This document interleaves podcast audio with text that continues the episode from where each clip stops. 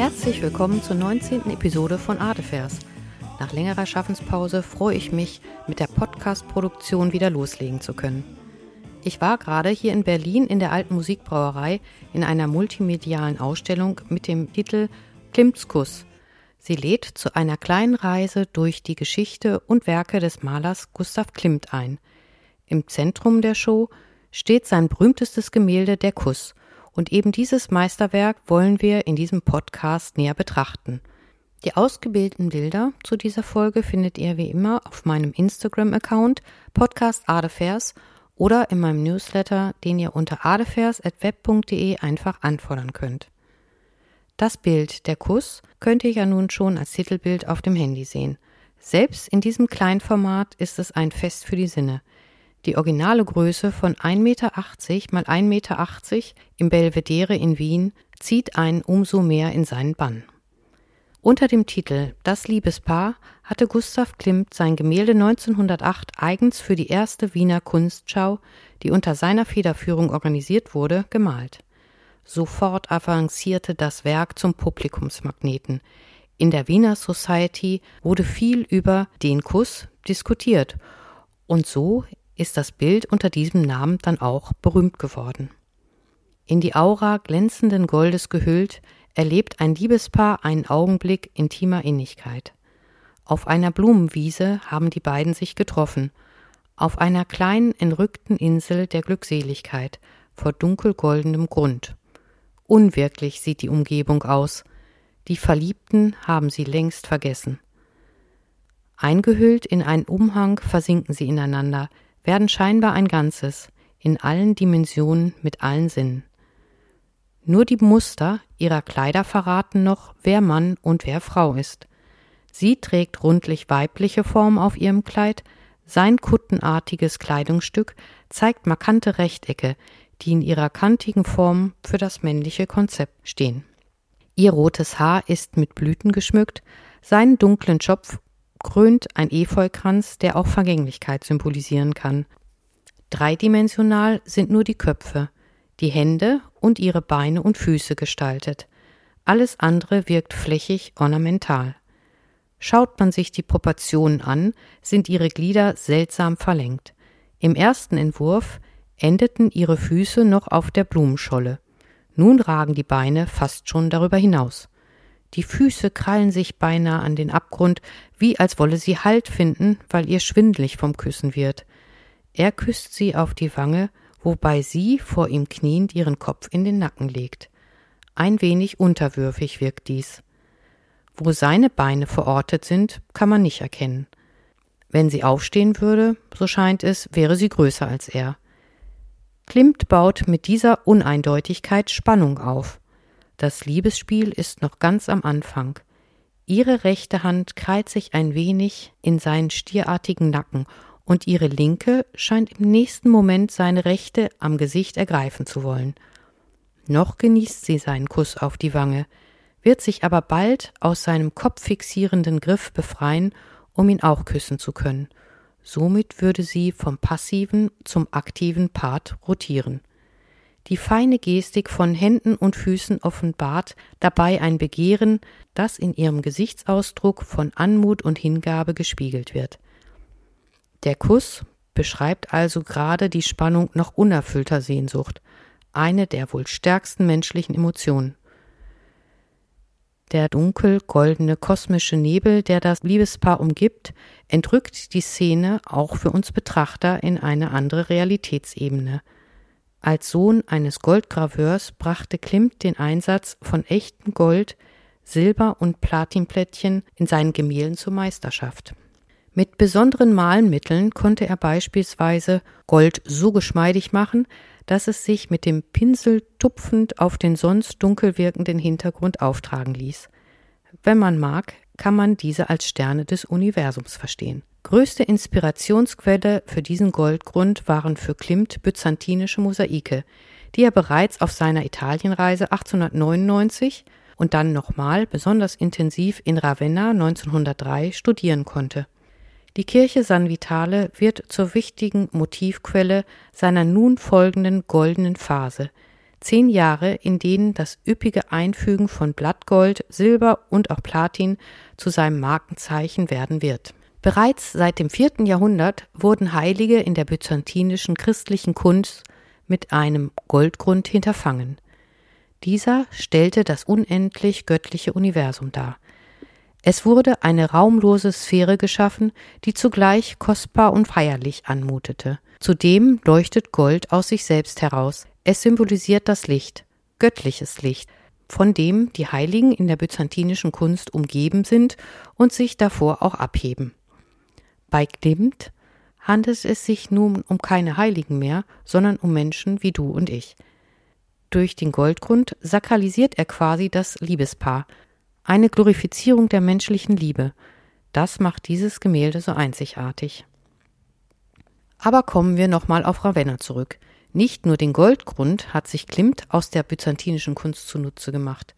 Besonders die detailreichen farbigen Mosaike der Basilika San Vitale hatten es Gustav Klimt angetan. Schauen wir genauer hin. Entdeckt man auf dem Mosaik, welches der Kaiserin Theodora gewidmet ist, in ihrem Gefolge kreisförmige und blumige Muster in den Gewändern. Im Apsismosaik thront Jesus vor goldenem Hintergrund und sitzt auf einer Art Himmelskugel. Die Engel und Heiligen dagegen scheinen mehr geerdet, auf kleinen Blütenteppichen zu stehen.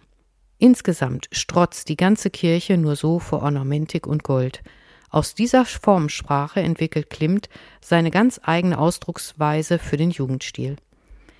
Der Einsatz des vielen Goldes ist natürlich auch der Tatsache geschuldet, dass der Vater von Klimt Goldgraveur war. Das Talent des kleinen Gustav fiel seinem Vater schon früh auf, er brachte seinen Sohn sein Können bei und sorgte dafür, dass er schon mit 14 auf die Kunstgewerbeschule in Wien durfte. Dem Gold des Vaters ist er treu geblieben. Von der althergebrachten Malerei wandte er sich ab und führte Wien mit der Gründung der Wiener Sezession in ein neues, modernes, künstlerisches Zeitalter. Dies hatte auch das kaiserlich-königliche Kultusministerium 1908 schon längst erkannt, und so kauften sie den Kuss umgehend für die neue, moderne Galerie in Wien an. Dort im heutigen sogenannten Belvedere hängt das wohl beliebteste Gemälde Gustav Klimts auch heute noch und zieht jährlich Hunderttausende Zuschauer in seinen Bann.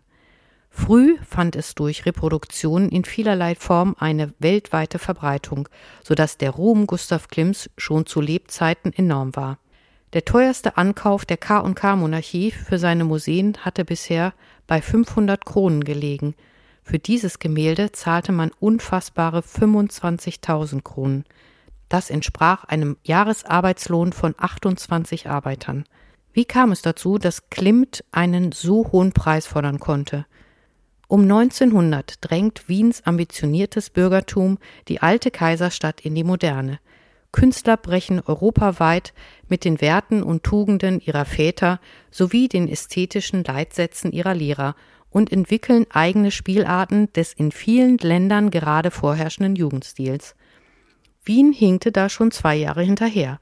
Daher feierte man die Künstlergruppe um Gustav Klimt umso mehr, als diese sich circa um die Jahrhundertwende aufmachte, eigene Wiener Ausdrucksformen für den Jugendstil zu finden.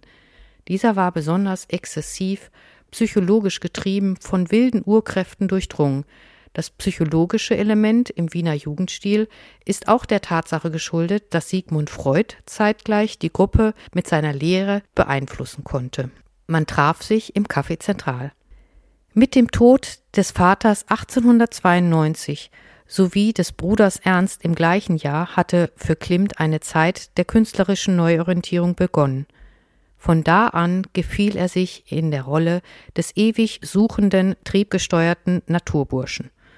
Zusammen mit Gleichgesinnten gründete er 1897 die Wiener Sezession, was nichts anderes als Abspaltung von der als starr empfundenen historisierenden Kunstauffassung bedeutete. Schmückende Linien, florale und geometrische Formen wurden nun im Jugendstil zu eigenständigen Ausdrucksmitteln. Sein verstorbener Bruder Ernst, mit dem er zuvor als Künstler zusammengearbeitet hatte, hinterließ eine Tochter, dessen Vormundschaft Klimt übernahm. Sie war zudem die Tochter der Schwester seiner Lebensgefährtin Emilie Flöge. Einige vermuten, dass Klimt mit seinem Werk Der Kuss seiner Liebe zu dieser Frau Ausdruck verleihen wollte. Für ein Selbstporträt spricht ein wenig die etwas gedrungene Gestalt des Mannes mit dem Stirnacken, die dunklen krausen Haare und die Kutte, die er zu tragen scheint. Beim Malen trug Klimt nämlich immer eine Kutte, die Emilie für ihn entworfen hatte. Sie hatte wohl in der Tat dickes rotes Haar, aber das hatten einige seiner bevorzugten Modelle auch, so dass die Frage nach der Identität der Person wohl offen bleiben wird. Nichtsdestotrotz spielte Emilie Flögel eine wichtige Rolle in seinem Leben. Sie war eine selbstbewusste Dame aus dem intellektuellen Bürgertum und hatte für sich beschlossen, mit den herrschenden Konventionen zu brechen und nicht das Anhängsel irgendeines Industriellen zu werden. Sie beschloss schon mit 17 nie heiraten zu wollen und gründete mit ihren Schwestern einen eigenen Modesalon. Dort bot sie ihre fantasievollen sogenannten Reformkleider an, eine Mode, die sich von den Zwängen des Korsetts im wahrsten Sinne des Wortes befreite. Ihr Freund Gustav Klimt entwarf für sie immer neue Muster so dass sie auch beruflich verbunden waren. 30 Jahre lang war sie seine Lebensgefährtin und Muse, aber Kinder bekam er von anderen Frauen, und das nicht zu knapp. Seine Modelle wurden häufig auch zu seinen Bettgespielinnen, und so kamen nach und nach immer mehr Kinder zur Welt. Sieben Kinder von vier Frauen waren zu seinem Tode bezeugt, davon alleine drei Jungen mit Namen Gustav. Als er 1918 mit nur 56 Jahren an den Folgen eines Schlaganfalls verstarb, waren noch zehn weitere Vaterschaftsklagen offen. Also wie viele kleine Gustavs und Mädels er wirklich in die Welt gesetzt hat, konnte letztendlich nie geklärt werden. Wenn ihr nun Lust bekommen habt, euch näher mit Gustav Klimt zu beschäftigen, sei euch nochmal die Klimt-Ausstellung hier in Berlin ans Herz gelegt. Man kann sich dort auf Sitzkissen niederlassen und mit vielen Sinnen Klimt auf sich wirken lassen. Die Bilder werden raumerfüllend in Bewegung gesetzt, begleitet von Musik und Emilie Flöge erzählt aus ihrer Sicht das Leben ihres Freundes. Wirklich zu empfehlen. Eintauchen und genießen am besten zu zweit. Ich hoffe, ich konnte euch wieder ein paar Anregungen geben. Vielen Dank fürs Zuhören und Teilen und Abonnieren nicht vergessen. Bleibt inspiriert und tschüss bis zum nächsten Mal.